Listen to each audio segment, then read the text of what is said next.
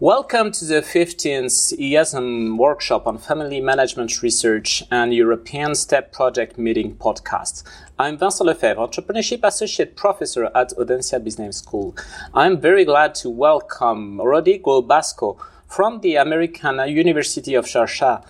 Welcome to our podcast, Rodrigo. How did you become a family business researcher?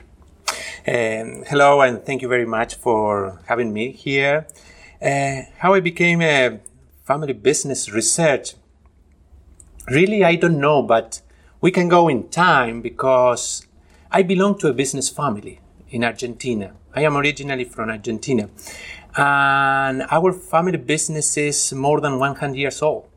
My great grandfather moved from Spain to Argentina and they set up a business there. Uh, then the, the firm passed from one generation to another. And I remember growing in, in, a, in an environment with the firm around the topic. It, was the topic of family business was at the table. Yes, I, I remember playing with my cousin in our family business. Uh, it was a huge factory, or a fa- for me, it was a huge factory at that moment. Uh, it was very, and we were a, a business family, you know, meeting every Sunday all together with my grandfather around. He was the huge personality, we can say, in our in our family, you know, And all we respect him. He was the manager of the company. My godfather, my my mother's uh, brother is also, or at that time also, uh, worked in the company. So I grew up. I grew up in, in, a, in, a, in a family business environment, but but I think at that moment I never thought about the family business. It was a business uh, within our family, and I studied business administration um, I never thought to go to work in my in our family business. I, I wanted to explore the world, so I left Argentina um, when I was 20, 22, and I started being involved in research in, in business. And I said, look, family business, they have this problem. Ah, yes, I remember this problem in our company. I remember people talk about this in our family business. I remember the leadership of the of the of the business and how helpful it could be, or how or the disadvantage that a huge personality like our grandfather could have in our business. So I decided to be involved or studying family business. At that time, at the early of 2000, it was a very new topic. Yeah. Yes, Not, something that's uh, very unique. When you try to see that in some literature about this, what would what do we know about family business? Not too much. Yes.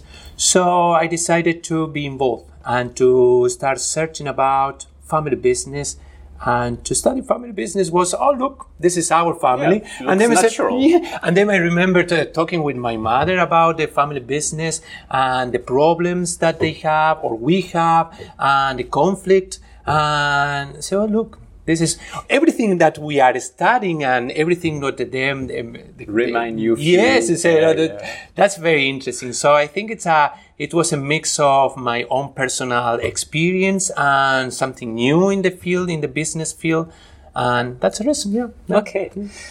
Uh, Rodrigo, what is your favorite paper, the one you should recommend to every family business researcher?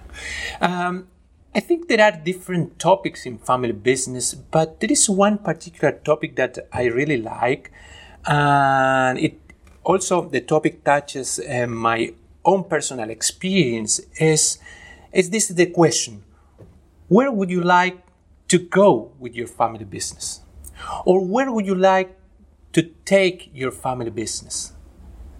This is the main question because based on your answer, you will develop a business strategy, a family strategy to pass the business across generation. And when, when to answer this question, and I will reflect in one of my research, or I have two main papers that could be useful if you are interested in family business is about family business goal.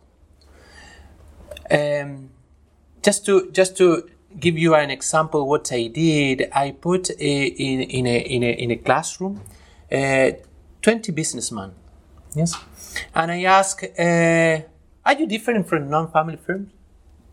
And everyone said, no, there is no any different except that I am working with my wife, except I am working with with my except the thousands of exceptions. yes, except some family members are working in the company, but the rest of the things are even we are we are pursuing a, to to be very profitable, to be innovative, to be the first uh, in the market, maybe.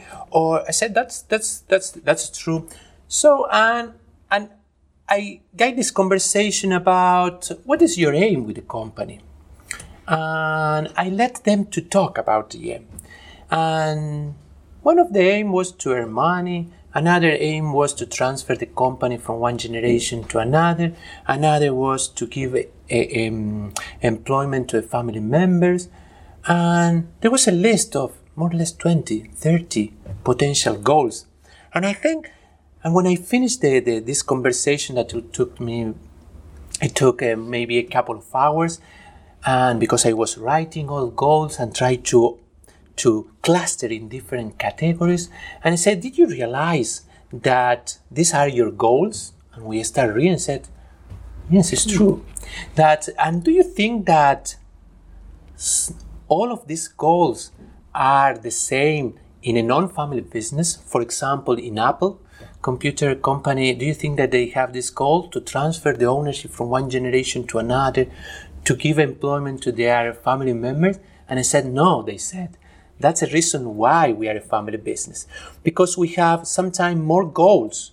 And these goals are related with the firm, but are also related with the family. So then the, the, the main model that, that, that I have is family, the family business goals are family oriented or business oriented. And they combine both. And it could be economic oriented or non economic oriented. So then we have four main blocks of goals. Those firms that are very economic, very they try to find a profit. Uh, we have fa- some families, uh, family firms that are economic but more social oriented. Yes, with the employees, with the community. But also there are families that they are using the firm as an instrument to keep the family member cohesive, the unity of the family. And also, there are some family members that what they pursue is uh, the long lasting, the, the, the legitimacy in the society, the, the, the, the, name in the society. So, then, this like four building in uh, four blocks or quadrant that we have are very important to recognize or to develop your strategy with your family and with your firm. I think this is the, this could be a very important topic, and it could help the family firms to understand where would you like to go. So for you, a hot topic still is what are the goals? I think I like this topic. I think it's very important uh, uh, for any family firm to recognize as a group where would you like to go, but I think the topic that I am very involved now is family business and context.